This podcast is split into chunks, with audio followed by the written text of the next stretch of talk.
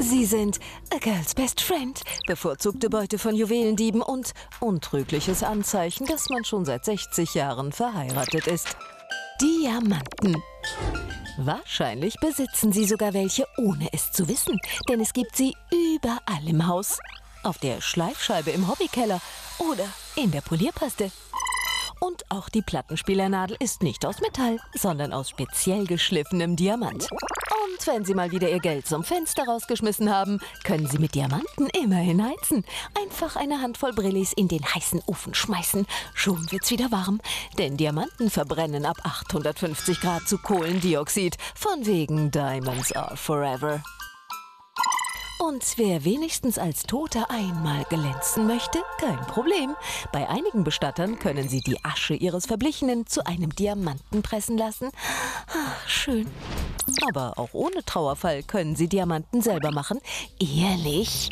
Sie brauchen nur eine Mikrowelle, Wasserstoff, Methan, eine Vakuumpumpe und einen Diamanten. Der ist quasi die Wachstumsgrundlage für den neuen Bling Bling.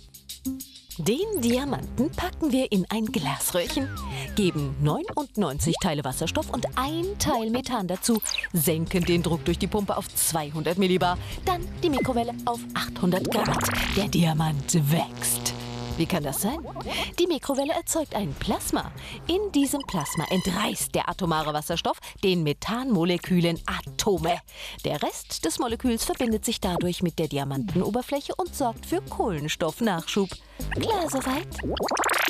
Übrigens, die Echtheit Ihres Prachtstücks können Sie nicht durch Zerschneiden von Glas prüfen, denn auch unechte Klunker hinterlassen ähnlich tiefe Kratzer.